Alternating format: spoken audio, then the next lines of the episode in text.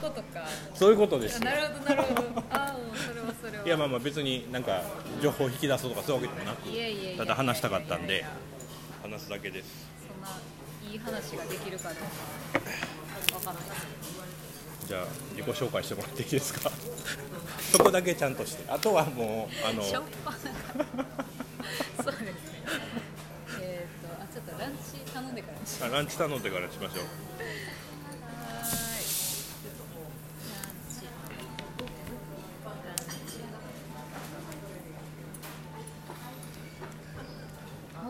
るほどいろいろあるんですね。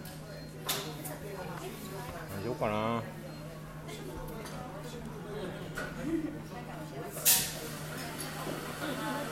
サンドでいいかな。私あミックスサンドの方が美味しそう。ね。えー、カレーにしよう。安っ55円。55円。ああだからこっちでもほぼ取ってますよみたいな感じ。ですごっ。カレーにしよすいません。うこのビーフカレーに、ホットコーヒー、をつけてください。僕こっちのミックスサンドでホットコーヒーブレンド。ホットコーヒーを2つとも食事の食後とかご希望はさっきもらうこと大丈夫ですじゃあはい。お願いします。11時からなんでお時間だけあ全然全然大丈夫です。全然大丈夫です。それをよう分かれへんねんなこんな感じでいいかなはいはい。自己紹介お願いします。えーとティピカの山田彩音と申します。あありがとうございます。はい。でそうですね。今はあのティピカっていう、まあ、コーヒー生豆のプラットフォーム事業をですね、はい。昨年の11月に立ち上げまして。11月でしょそうですね。11月に立ち上げて、まあ、準備期間含めつつですねやってまして、まあ、今に至るという感じですね。で普段はあのオランダのアムステルダムに住んでまして今帰国してるんですけど、まあ、帰れるかどうか不明っていう感じです だってなんかそう昨日昨日じゃあ先週の土曜ぐらいにあの永井さんっていう人と、はいはいはいはい。あの話してて、はい。えー、とあの人も一時期アムステルダムに住んでて、はいはいはいはい。で今はホテルとか住んだりでもアムステルダムの郊外に住んでた、アムステルダム高いから。それでえっ、と結構トイレットペーパーなくなったりとか出てるよとか言ってたから、オランダでですか？オランダで。ああやばいですねどうなんですかどうですかね。で帰国するのが4月でしたっけ？4月後半にはしたいんですけど一応ビザ持ってるんで大丈夫とは言われてたんですけど。もうあっちに移住してるのよ。ねそうです住民票住民票っていうかあのそそうですね。だから今、えっと、海外住所になってる海外住所。そうなんだそうなんですよ。すげえなそれえそうオルオランダに行ったのっていつなんですか？オランダはその11月の11月後半かに移住しましたねそうだからその前は？その前はずっと大阪にいてました。その時何やってたの？その時はそのフープっていう焙煎所、はいシェアロースターで焙煎してました。あそうなんや。そうそうその前はそうそうその前は えーコーヒーやるきっかけ？コーヒーやるきっかけ。もう遡るとその学生時代にスタバでバイト始めたっていうのが一番初めなんですけどでそこからえーっとまあ一旦大学卒業して新卒でワインの会社。えー、かっこいい。そうなんや。ていうかあの某 T 社。ああなるほどね。はいはいはいはい。に入社してワインの仕事をちょっとしてて、でもちょっとやっぱコーヒーやりたいなってことでスターバックスに戻りでその後その T 社があのコーヒー事業を始めるということで、で、まあ、責任者を探してるってことで、まあ、それで山田さんコーヒー好きやったなってことでオファーもらってそうなんや。そうです。でそのコーヒー事業の立ち上げをさせてもらってへ感じですねそれで初めて焙煎とか、まあ、スペシャルティーコーヒーを、まあ、触り始めたーえほなその時からもう焙煎任されてた感じそうですね。すげえ。あのあのでっかいやつ。そうローリング。ローリング。じゃあ焙煎してって感じで。そうなんや。なんかね僕がえっ、と今の会社とか次の会社とか行く前にはい。一人で東下のコーヒー売ってたんですよで、はい。その時に行ったのは男性の4年前とか。ですけどはいはいはい。だ男性の方がはい。焙煎してはって今の多分その人今の人なのかはははなでももう一人いますよみたいなの言ってはったから。へえうん分からんけど。ありがとうございますほいでほいでそこでやって。でえーっとそこでまあ焙煎などなどしてたんですけどそこからまあ今一緒にそうティピカをやってるメンバーたちの一部と出会いまずそのメリータイムっていう事業を始めるんですね5年前に。何タイム？メリータイム。はいはいはい。でそれはそのサンフランシスコの焙煎豆ロースターの焙煎豆を輸入して販売するっていうビジネス。で当時このサー。ドウェー。ブとかがめちゃくちゃ流行ってた時で、そのフォーバレルコーヒーっていう焙煎所があるんですけど、それ含め3社のあの焙煎豆生豆じゃなくて焙煎豆を仕入れて日本で販売する。へえ卸先売売り先はじゃあコーヒー屋さん？そうですねコーヒー屋さんとか、まあ、ポップアップカフェとかもやってましたね当時は。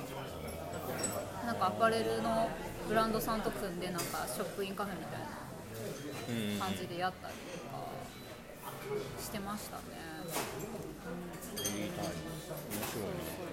ありがとうございますでなんかまあ焙煎機導入できる目処が立ったんで自家焙煎始めてこれがフープ。それがフープそのメリータイムス始めたのっていつ5ぐらい？年前です5年前。5年前。でスー。プが3年前か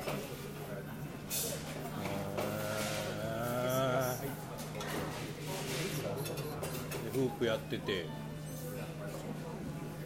ープの一事業としてやるやってるんですかティビカ。それとももう全然違うよ。全然違いますね。会社も変わりました。運営会社も変わったし前は、まあ、3人でやってたんですけどそのフープの代表の会社としてやってたんですけど、はいはい。まあ、私がその抜けて、まあ、違う今のパートナーの会社に入ってやるなるほどなるほど。なるほど。なるほど。すげえな。今って何人いるんですか？今3人3人っていうかまあ実質その2人ですよね、まあ、3人ですかね。その武藤の株式会社っていう会社のはいはい。代表、でまあその会社の一事業として今はやってるんですけど、うんと私とあとあの藤井っていう女の子。あ営業で今回ってくれてる人。の、まあ、3人、うん、日本側の窓口は藤井がやっててって感じで去年の11月にそれで立ち上げてでオランダに移住してはい。で最初に行ったのがエチオピアででその後中米行って中米行きました。はい。で日本帰ってきてはい。カッピングして。そうです。めちゃくちゃ。バタやな。そうなんですよ。スケジュールが本当にめっちゃきつい。あブログ読みましたよ。そうなんですよ。あありがとうございます。そうそうそれにも書いてた通り。多分中米帰ってきて4日後ぐらいに日本来てますからうんほなもうほぼオランダいない。そうですよね。半分ぐらいいないんちゃうかな。そう。あんまりエンジョイしてないです。まだ。なんでオランダやったんですか？オランダはまあすごいシンプルなんですけどそのフリカと中米が近いじゃないですか。日本に比べたら。で渡航費も移動の時間もまあ半分ぐらいで済みますしいいかなっていうのとあとあの日本人がビザ取りやすいんですよそうなんや。そうそうそう今何のビザなんですか？今個人事業主ビザです個人あの向こうで会会社って個人事業登録をしてて、はいはい。なのであのそれでまあ初めは2年間はそれで住めるとで2へえ年後はまた更新があってその後5年後はまで住めるみたいな感じですうーん。面白そうなんやだそれで個人事業主ビザで移住してる人結構増えてますへえあこれでもね。めっちゃ増えてる。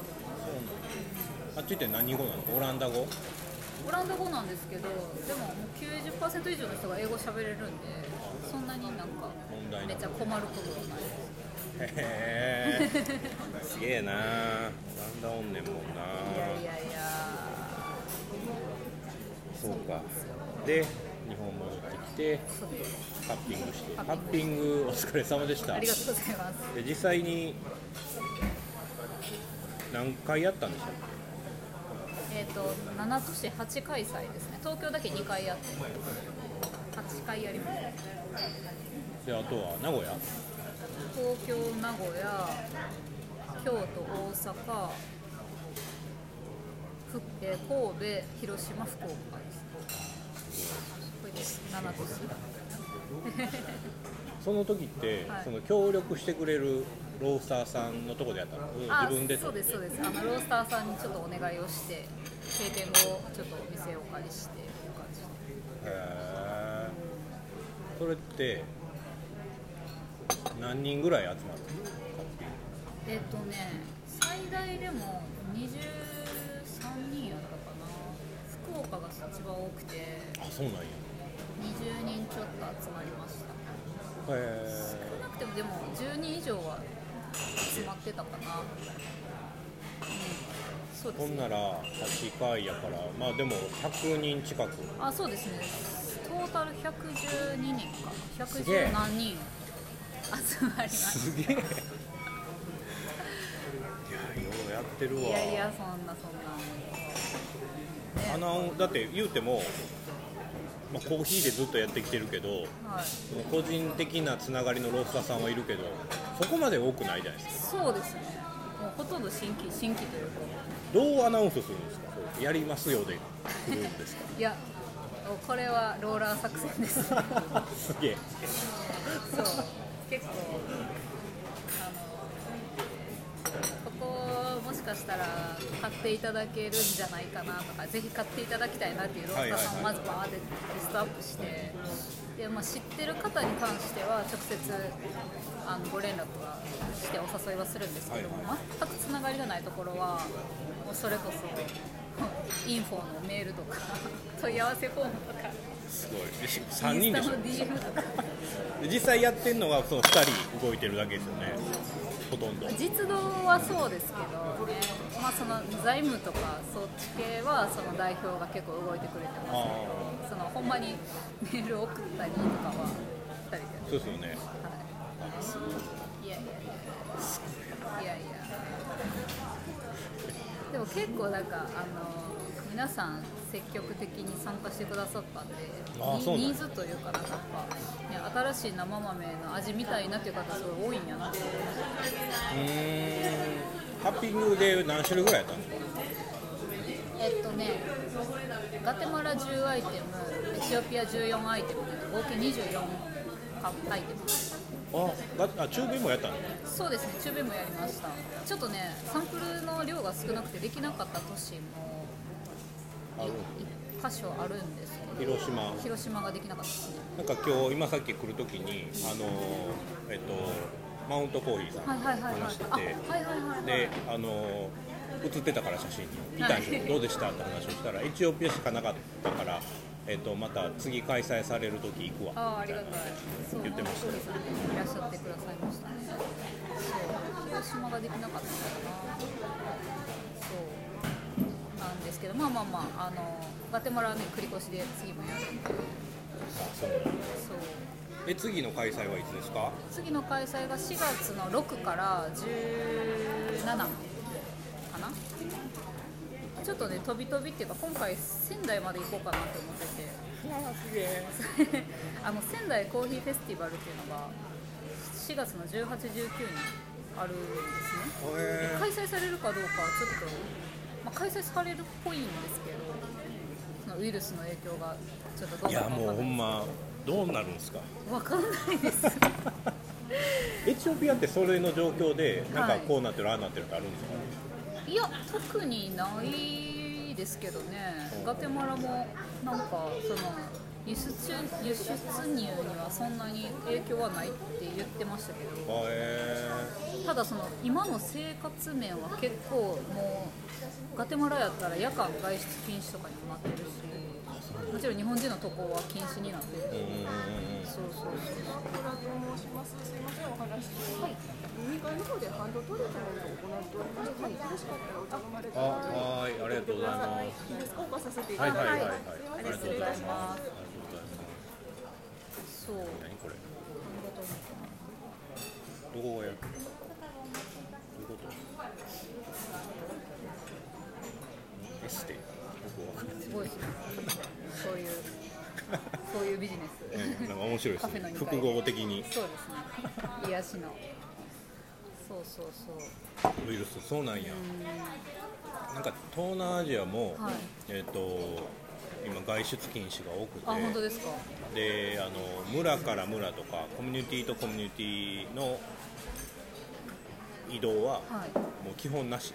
になっていて。村から出れないってことですか。そう。で今その政府地元の政府が何してるかというと種配ってるんですよ、はいはいはいはい。でなんかサバイバルガーデンっていうのを作ろうとしていて、はいはいはい。だから自分たち農家さんで土地持ってるからそこで自給自足しなさい。ああでもいいいいっすね。いいっすね。っていうかいいんかわからんけど。いやそれがまあできる土地になってるからいいんやろうけどなんかそんな感じになってて。野菜の種とかってそう野菜の種。で、まあ、果樹もあるけど果樹なんてそんな 何年もかかっちゃうので。そうですね。そう。だから野菜をと育てるためにそんなことをやり始めてたりとか。なるほどなるほど。でミャンマーはなんか最近イギリス帰りのミャンマー人が、はい。えっと、1人出たぐらいはい。あですね。ラオスは出てないっていう情報が今のところ流れてますけど、それ以外の東南アジアはもう感染者いるからどうなんねんみたいな。昨日いろんな商社さんに、えー、と情報聞いてい。いると、あのー輸出がなくなったり輸入業務ができなくなったりっていうのはまずないけれども遅れるかもねっていう話も結構出てて、あのーその船船の船便が、えっと、今までの経由ルートで行けなくなったりああなるほどなすると遠回りしたりするからそれで遅れたりあと輸出業務自体が遅れたり。はいありがとうございます。するっていうふうなございますはいすごいおしゃれです。さすが京都さすが京都いただきます。そうなんかそんなこと言ってて。エチオピアってどうなんだろうっていうのはむっちゃ気になってますそうですね。えそんななんかねあんまり影響感じないですね。なんかあのあれなんですよ。そのカッピングの途中に生産者とズームで話すコーナーっていうのがあって。おもろ面白いでしょ。でまあ生産者って言ってもそのエクスポーターの、ね、人なんですけど。めくりやさん？あめくり屋さんじゃない。そのマーケティングの人みたいな責任者みたいな人とあとエレアナさんですね。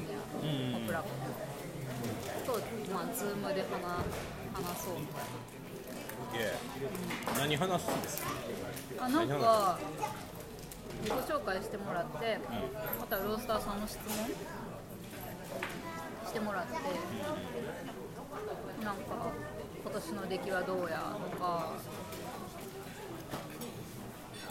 コロナがどうやみたいな話はなかった？コロナがどうやは質問として出なかったですけどなんかバッタが大量発生して大変みたいだけど大丈夫？ああれってエチオピアだけじゃないですよね。他の国もなんか。アフリカですか、そうなんや。でまあ大丈夫やでみたいな話とか。あしてたけどなんかまあそんななんかめっちゃ大変そうな感じではなかった。そうなんや。ロースターさんってどんなこと気にしてるんですか？聞きたい。質問で。生産者さんに対してですか？どうなんでしょうねでも結構なんていうんですかね。あの生産地とか生産者に対するそのやっぱ知識の差というか認識の差っていうのは結構あるかなっていうのは感じました、だか？らみんながみんなそのなんていうん。ですか流通の仕組みとかを深く理解してるかといえばそうでもなくてちょっと質問しにくいみたいな感じもなきにしもあらず。エチオピアって結構独特ですからね流そうそう通時代はそうなんですよプレイヤー多いし。あそうなんですよそうそうそう。しやっぱその中米とかとのイメージが強いじゃないですか。コーヒー生産者って言ったら農園のオーナーではいはいはい一緒輸出まで全部やってるのでうん多いですけど、まあ、エチオピアはちょっと特殊なので、っていうところまでを全部理解されてる方って意外と少ないかなっていうのは、あそうなんや、うん、思いましたね。そういうのってやっぱみんな知りたいんですかね流通をもっとうん、知りたいと思いますけどね。なんか今ってすごいブラックボックスじゃないですかそうですね。なんとなくその ECX、うんうんうんうんうん。EXC かなんかがあるじゃないですか、はいはいはい。まあ、あれがあるよねぐらいのところであ、そうそうそうそうそうそうで実際に見るとそこに仲買人が結構入ってたりと。かそうですそうです。ECX の後にも入ってたりとか、うんうんうん。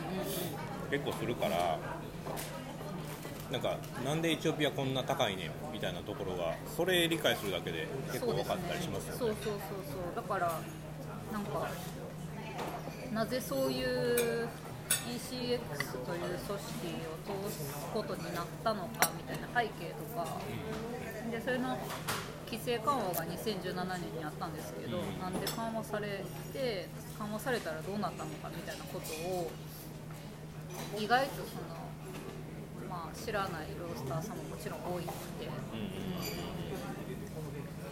でなんかねそのあるロースターさんがそういうそのやっぱ生産地とこうコミットしていくってことはもちろんそのなんか経済透明性とかっていうこともあるんですけどなんかそういう言うたらまあエデュケーションの機会っていうかそういうなんていうんですか知る機会にもなるんじゃないかみたいな言ってくれてたロースターさんがいてて。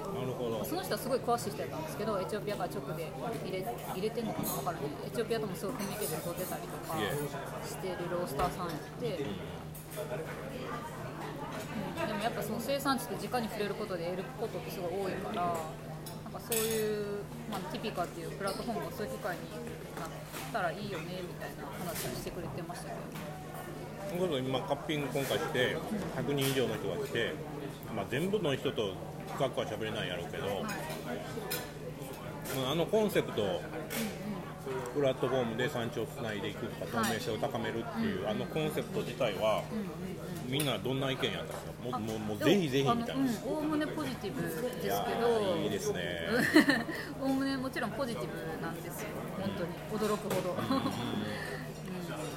すごい。いやいやいややっぱみんな知りたいんですよね。うんでみんなちゃんと分かりたいってことですよね、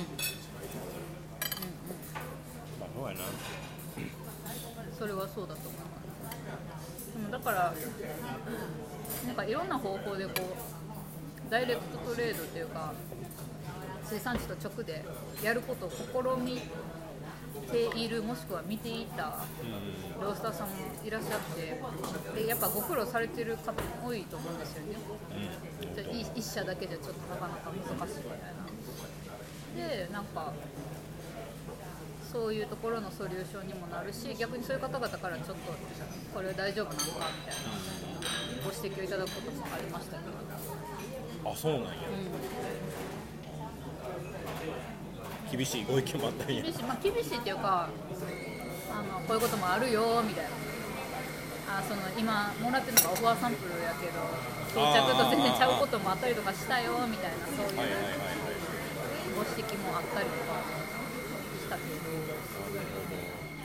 まあでも扱ってる輸出業者聞いてるとそんなに悪くないし。みんななんかね全然ちゃうやないかみたいな。で僕もその、えっと、めくり屋さんの方いろいろと、あのなんか調べたというか、あの勉強してみるとあの BNT って今日本で流行ってるじゃないですか、はい。BNT の立ち上げから関わってた人なんですって。えそれ知らんかった。そんなんどうやって知ったんですか？あのいろんな情報も すごいすごい。私より知ってる。そうなんや。でもそういう仕事してた過去があったっていうのは知ってたんですけど BLT やったんやそれがそう。BNT が立ち上がるときにお金を貸してたんですって BNT に、言うたらそのキャッシュフローってコーヒーチェリーならなおさら大変じゃないですか、目の前で払わなあかんしそこからワークして輸出って業務になるから。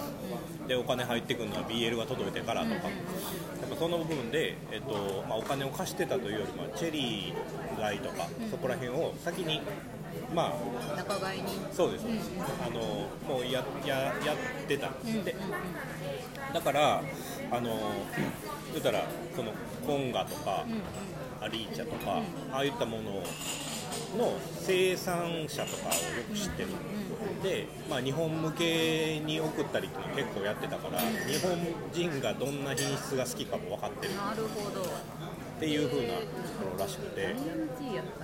僕めくり屋さんってずっと聞いてたから、女の人やと思ってたんですよ。うんうん。女の人っぽい名前ですか？そう。ならもうなんかヒゲだるまみたいな顔してるじゃないですか。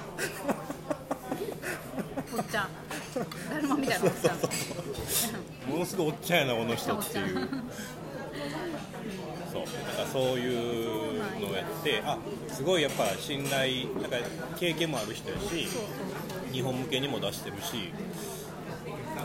でなんか多分ロースターさん自体もカッピングして気に入ってくれてるのもいっぱいあるやろうし、そううん。うん考えると全然問題ないんちゃうかな、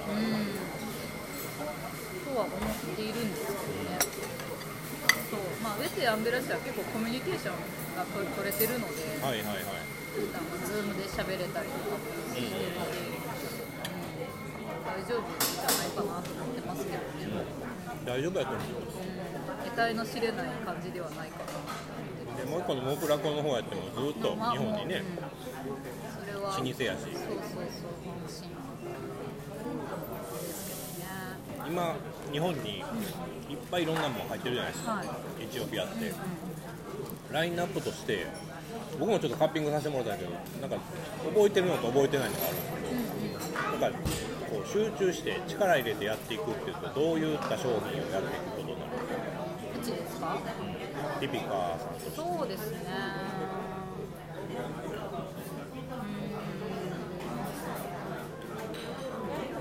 うん。なんかそうだな。そのねやっぱりまあそのカッピングを通じて感じたのは割とそのいいクオリティには糸目をつけないんだなって思いました。ロースターさんってだからこれがなんかこう、ね、1ドル安いからどうのこうのとかは全然考えてなくてすごい超マイクロロット10体しかマイクロしかないマイクロロットで通常ロットの倍の値段するやつとかでも全然なんか入っちゃうみたいなすごい。感じめっちゃすげえ。でってことはなんかやっぱうちらに期待されてるのはそういうことなのかなと思いましたけどねやっぱ、まあ、多少その値段がしてもよ珍しくて良いものを求めてらっしゃるのかなって思ったんでなんかバンって量があってなんていうんですかまとめて買えるような感じのものもやっていきたいんですけどでもなんかそういう非常に良いものっていうところにニーズはあるのかなって思ったりとかしましなるほど。エチオピアの今の豆って、まあ、全然僕もエチオピアのことはよう分かってないんですけどどういう商品がどんどん出てくるんやろうっていうのはすごく気になってあーそうですね。なんかねエチオピア今年えあれ開催されたのかな？途中まで開催されててあとどうなってるかわかんないんですけどカップオブエクセレンスが初めて行われたじゃないですか、今年それれどうなったんねなんか途中までアップデート見てたんですけどなんかそこから出てこうへんからねどうなってるのかなって思ってるんですけど。それでだいぶそのスーパー小規模生産者みたいなのが出てくるんちゃうかなっていうのは思ってて、言うたらそのね COE ないになった人みたいな、うん、だからますます個人所有のウォッシングステーションとかが注目され始めるんじゃないかなって個人所有の結構多いんですか？あそのなんか2017年の規制緩和で個人所有のウォッシングステーションとバイヤーがまあ直接できるようになったんで、そこから結構、まあ、ウェテみたいなネクリアさんみたいなスタイルがこう増えてった、うん、ですよそうそうなんか他の国やったら今流行りの電気性発酵とか、うんうんうんうん。まあ、カーボンマセレーションとか、なんかイースト菌入れるとかあるじゃないですか、ああいうのってエチオピアやってるんですか？いや見てないっすねそういえば。そうなんないんや、うん、めっちゃクラシックなあのあれナチュラルとかしか見てないな。中米ではなんかね牛乳入れたりなんやしてるけど牛乳牛乳入れ牛乳入れてましたよ。牛乳入れるそう。乳酸菌的な感じってことですかね。なんなんやろ？そう。なんだっけ？ラクティックなんちゃら。ラクティックアシッドバクテリア。みたいなまあなんか彼らが言うにはその発酵してる菌にえ食べ物とか栄養を与えるんやあ乳酸菌やからあ、まあそうそうそう牛乳入れて。すごいね。ヨーグルト入れたらええのにそんなんやったら。いやよくわかる。その理理屈はよくわかんないんですけどそれで、あのやってたりとかしてましたね。でもまあ中米はなんかなんていうかな。フレーバーがそんな、ね、アフリカに比べて、まあ、フラットって言った言葉悪いですけどちょっと個性を出しにくいみたいな部分があるので多分そういう生成でかなり、ね、差別化をしていくっていう流れはあるんでしょうね。エチオピアでは見なかったです。そうなんや。やってるとこもあるんでしょうねゲシャビレッジとかはうん。なんかトライアルでやったりしててそれを日本に入れて売ってるところもあるみたいですよ。へえそういうなんかいろいろ入れてみたりとかですか？そうイースト菌入れたりとかそう嫌気性もやってるしカーボンマスレーションもやってるし、でなんかハニーのやり方もうんいろんなのがあるらしくて、いろいろやってるっていうのは聞きますそうなんや。農園ってなんか僕知ってる農園ってはい。今メタッドの荒川農原かのはい。園で芸者ビレッジ農うんうん園でもう一つなんか芸者種やってるなんていうとこやったかな。ところぐらいしかうんうん。知らんくて。はい。多いんですかねそのあのゲシャビレッジぐらいのあのなんていうんですかエステイトエステイト。どうなんなんかね全体の5%やったかな？3%やったかな？なんせ5%以下でしたね。エステイトコーヒーの割合ってこの中で日本に入ってんので有名なのはその2つぐらい。そうですね。ゲシャビレッジと,、えー、とメタドアラカぐらいなんかな。それ以外のほなところって？ガレエチオピアガレとか。ああガレも聞いたことある。あれ農園なんかな？ちょっとまだ詳しく見てない宮宮なんちゃらさんがやってた気がしますね。そうそうそう。そうなんだエステートコーヒーって意外と少なくてほとんどはそのセミフォレストコーヒーセミフォレストとかガーデンコーヒーですね。その小規模生産者の裏山とか庭とかに生えてるやつをまあ取ってウォッシングステーションに持っていくみたいなスタイルが 80%85% あやったかなあそうなんや。いわゆるあの生産者のところになんか300スモールホルダーズみたいなの書いてる。うんうんうん300件の小規模生産者みたいなの書いてるロットが多いじゃないですかうんうんうんそういうスタイルが一番多いと思います彼らって生産者組合を自分たちで組んでるんですか？組んでるところもあれば完全に個人でやってるところもあればいろいろですよ。ねいろんなバリエーションがあると思います。ね、一人当たりの生産量とかって分かりますか？うん、えどうなんだろう。それもまちまちじゃないですか。ああもうの持ってる本数が全然まちまち。そう。だから山持ってる人もおればもう本当に猫の額みたいな。庭みたいな人もおればみたいな。じゃあそれぞれがそうか。なるほどな生産者組合自身で例えばそのウォッシングステーションを持っていて、うん。で彼ら自身で輸出まで持っていくみたいな。ああるっぽいんですよそれが。あそうなんですか？あるっぽくてそこちょっと来年アプローチしようかなと思ってて。それいいっすよね、うん。なんかそのコミュニティインパクトみたいなのが大きそうやし。そうそうあるんですよ。なんかちょっとメモってたんですけどね。あお願いします。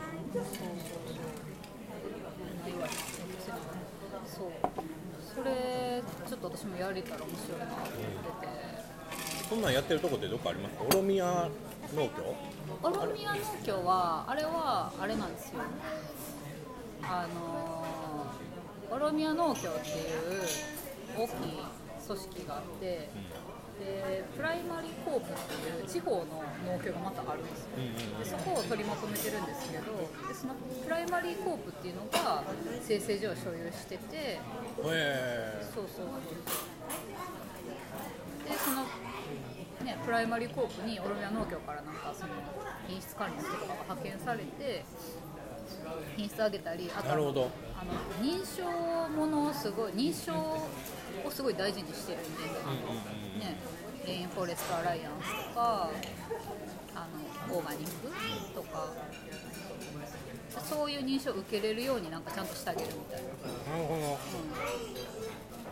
仕組みなんで結局農協も小規模生産者からチェリーを買ってるっていう感じです今今言ってる山田さんが言ってはる農協のものはどっちかというとプライマリーコープのものがそのまま出てこれコープすげえそれおもろい。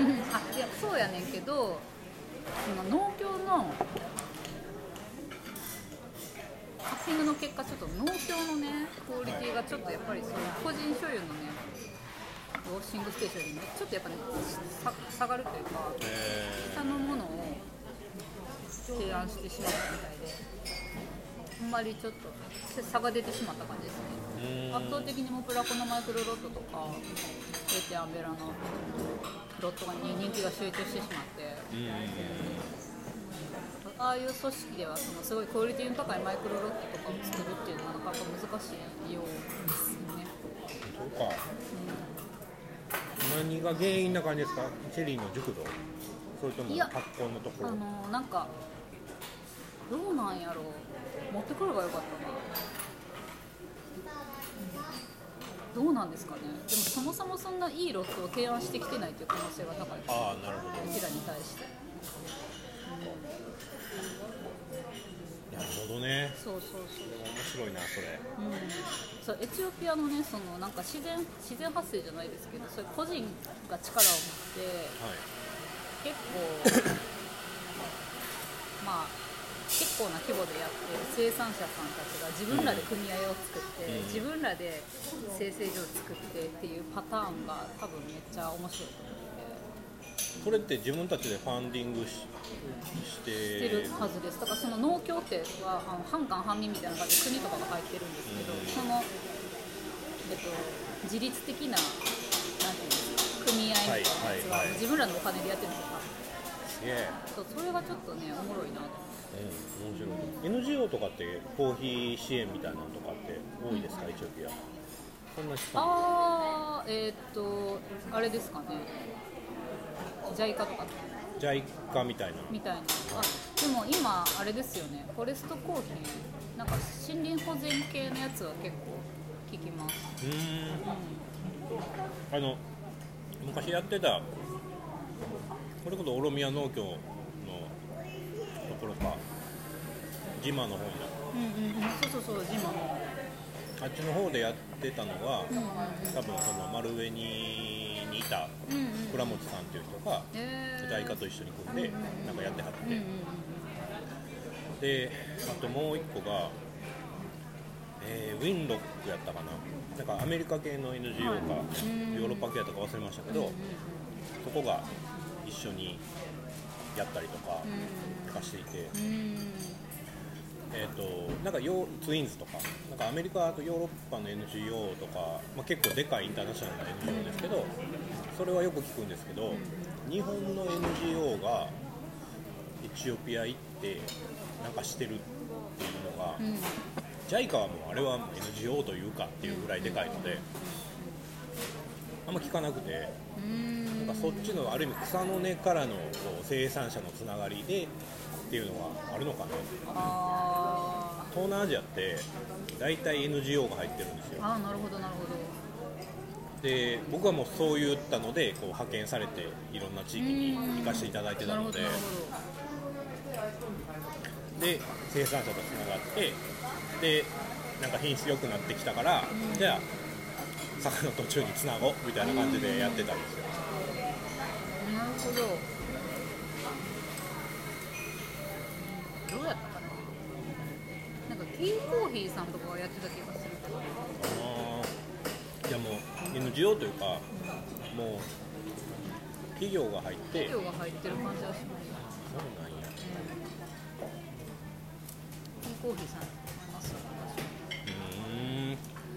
そうか。まあ経験ありますもんねあの会社。とかトラジャで。うん。あそうなんですね、そっかそっか NGO が入ってる人はどうなん。調べたらでも出てくるんやんかどうなんですかねなんか今あの SDGs 系ではい JICA がもうどんどん企業とタイアップしてその生産地で何かしませんかみたいなことでアフリカやったらウガンダとルワンダとコンゴのことはよく聞きます。はいはいはいでそれこそどこですか？オブスキュラさんとかもルワンダで多分その JICA のそういったのを採択されてへ行えってたんちゃうかな。なんかそんな感じやったと思う、へえ素晴らしい。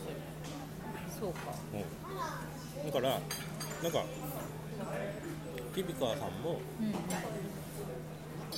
実はその枠組みにがっちり入ってるのでだから別になんか商売だけしたくてやってるわけじゃないじゃないですか、もちろん商売大事やけど産地をつなぐとか消費国とのギャップをなくすとか、ソーシャルインパクトとかコミュニティインパクトを高めるとか、でなんかファーマーに入るインカムがもっと入るとか。そういったところやと、JICA のその枠組み。で助成金取ると、結構な金額もらえるんですよ、でそれを使ってどんどん専門家派遣したりとか、自分が行って、でもっと産地と仲良くなったりとかがタダでできるので、それはかなりでかいです。よもえあの山本さんキューバどうですかキューバ？うキューバ、うん。キューバはその JICA の線はないんですか？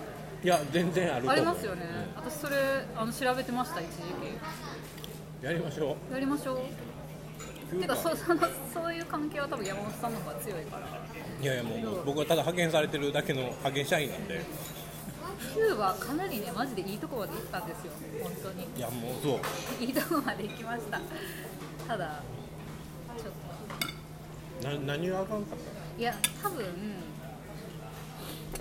あのね大きいロットやったら別にワンコンテナとか埋まるんやったら買えたと思うんですよ。うんただその時そのワンコンテナが買える状況ではなかったので、はいはいちょっとペンディングっていう感じにはなったんですけど。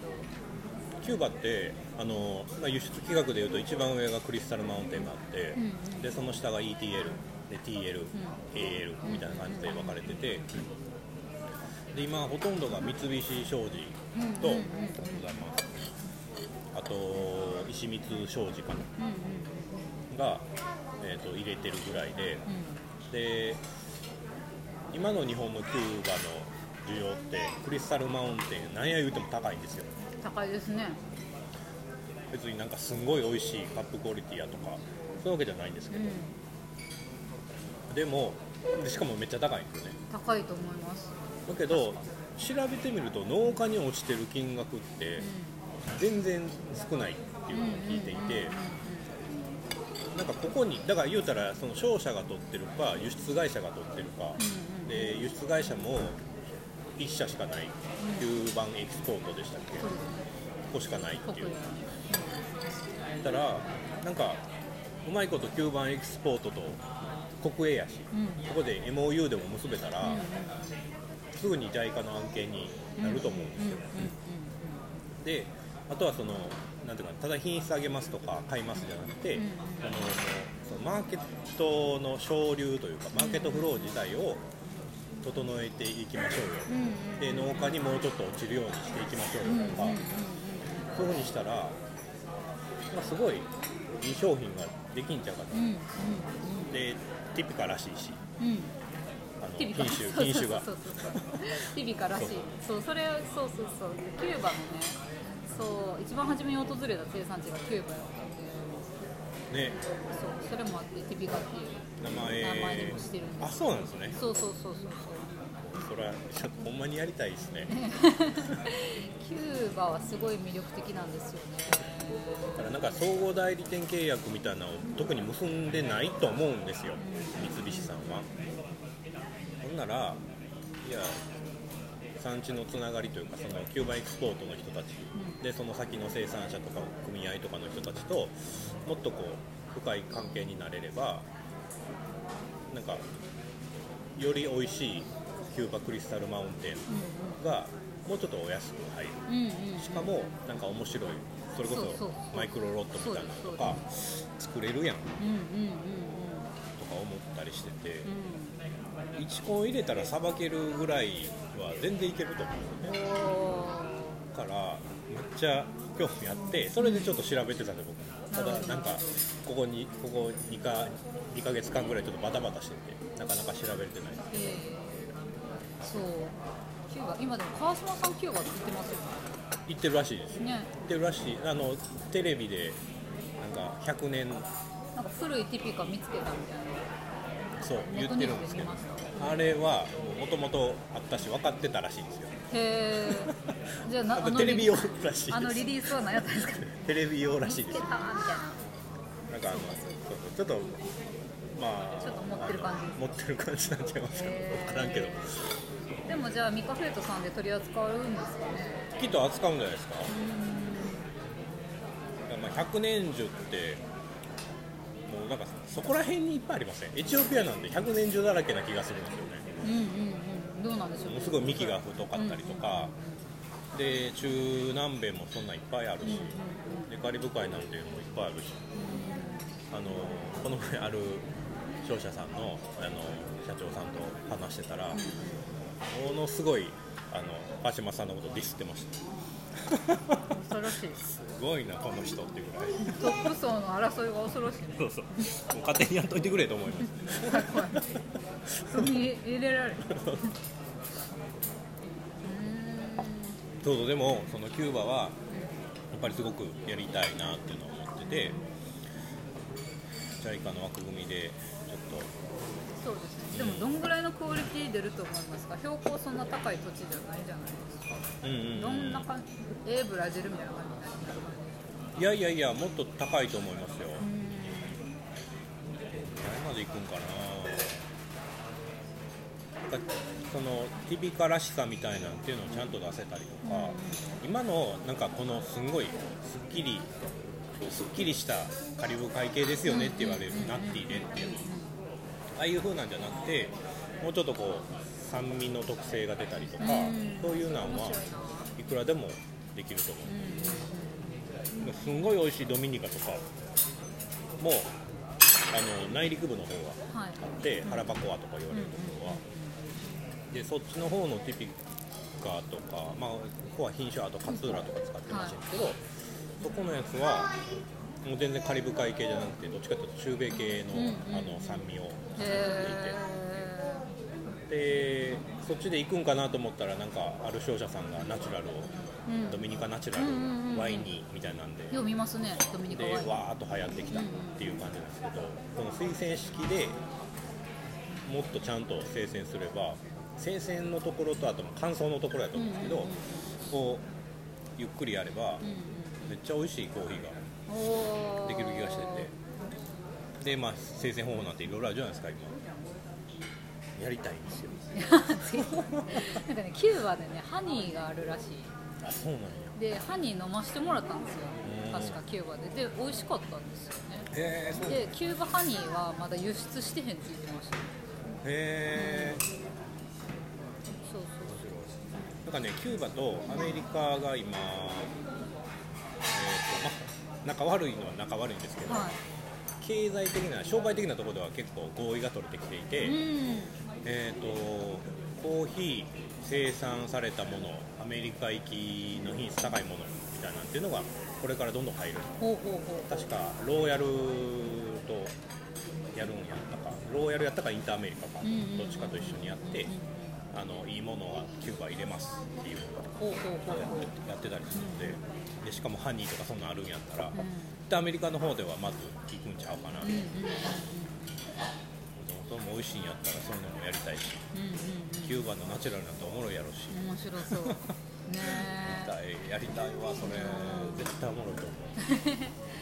え 行く予定ないんすよいや行きたいですよ。今すぐにでも。そう そうか。ウイルスのせいや。ウイルスもそうですし一旦でもほんまに行こうかなっていう話はしてました。2020年中は。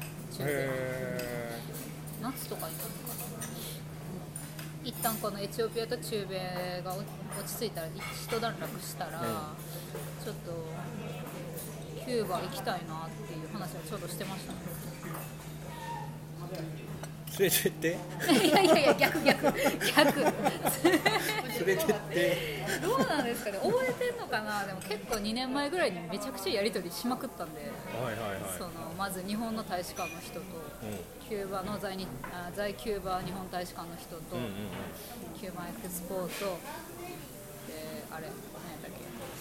なんか農農林水産省的な人。うんうんなんか農業省か農業省の人。 Department of Agriculture。そうそうそうそうそう。そうの人とミーティングとかしたのにちょっと結果出せなかったんで。今年こそはちょっとやりたいななんか僕もともとその時フープで行ってたんですよね。そうですそうです。で何やったかな、えっとね、東京のファブカフェってとこでなんかセミナーというか、はいはいはい。報告会した時に、はい。えっ、と曽田さん？曽我さん？曽根さん。曽根さん。曽根さんに会って、あーそうそうなんかキューバでやろうと思ってるんですよ、うんうんうん。みたいなのをその時初めて。そうあそうかそうか。そうなんそれであフープさんってそういった会社なんやね、うん。っていうところがずっとイメージであって。で連絡くれて、でふ元フープですみたいな。あそうなんやってそうそうそうそう。それで僕もねつながってたんですけど。あなるほどなるほど。そうなんですよねカリブ海系ってだから今、まあ、もちろんどこでしたっけ？今日キューバもあるしでドミニカはなんかどんどんこう有名になってきてそうるし、ですね。よく見ますよね。えっとただドミニカの普通の WA、あえっとバラオナっていうやつは、やっぱまだ需要が低い、うん。昔むっちゃ高かったんですけど、うん。えっと多分価格のところであんまり買わなくなってて、うん。みんなさ皆さんが、でハイチに関してはむっちゃ美味しいんですよ。へめっちゃ美味しいんやけどハリケーンとかえそうやわ。なんかすあれそこら辺ってもうハリケーン地帯じゃハリないですか。ケーンって言ったらそう。キューバもほんまにハリケーン。なんかそれがあるから生産量が安定しなくて、なかなか入らない。うん。で今東ティモールで一緒に動いてるピース・インズ・ジャパンっていう NGO NPO があってでそこってもう世界中いろんなところで緊急支援やってるんです。ようんうんうんでハイチでも、まあ、ハリハイチはね結構ロングタームであのやるんですけど、はい。この緊急支援以外になんかあのなんていうんでしょう開発系のこととか、あと医療とか、うんうん。この部分でがっつりプロジェクトが立ち上がって今やってるんですね、でそういうふうなこうベーシックなインフラのところ医療とか、はい。道路とかのところが終わったら次何かっていうとやっぱり開発系のところになってくるのでそうなるとやっぱりコーヒーなんですよ入って。てで美味しいしじゃあそれでやろうかって話が出ててカリブ海系あ、まあ、ジャマイカもそうか。なんかすごい可能性があるんですよ。うん。なんかティピカでカリブ海系はナッティであんまり美味しくないって言われてたのが、うんうん実はそういった品種もあるし生鮮方法ちゃんとやったらもっとうまくなるんちゃうっていうのがところで誰もやっぱり価格が高いからって言ってなかなか手を出さなかったりとか連携が取りにくいって言って今年入るか分かりませんみたいなのが大体商社さんから流れてくる情報なんですけどもっとなんかコミットしてあの地域にやっていくと美味しいものができて原種とか品種とかが好きな人たちもどんどん買うと。うんうんうんで今回のカッピングとかで見てて美味しいものに対してはなんか惜しまない。惜しまないっていうところを考えると全然ありちゃうかいやーあり。ありというかぜひやりたい、なね。やりたいですよ。そうそうそう。夏行くんやったら僕も行きたいんですけど。夏。うんちょっとねほんまに考えてます今。そうでねこれねちょっとねポッドキャストではねちょっと流せないかもですけどね。あちょっと一回切りましょうか。あいいですか？じゃあとりあえず一回切ります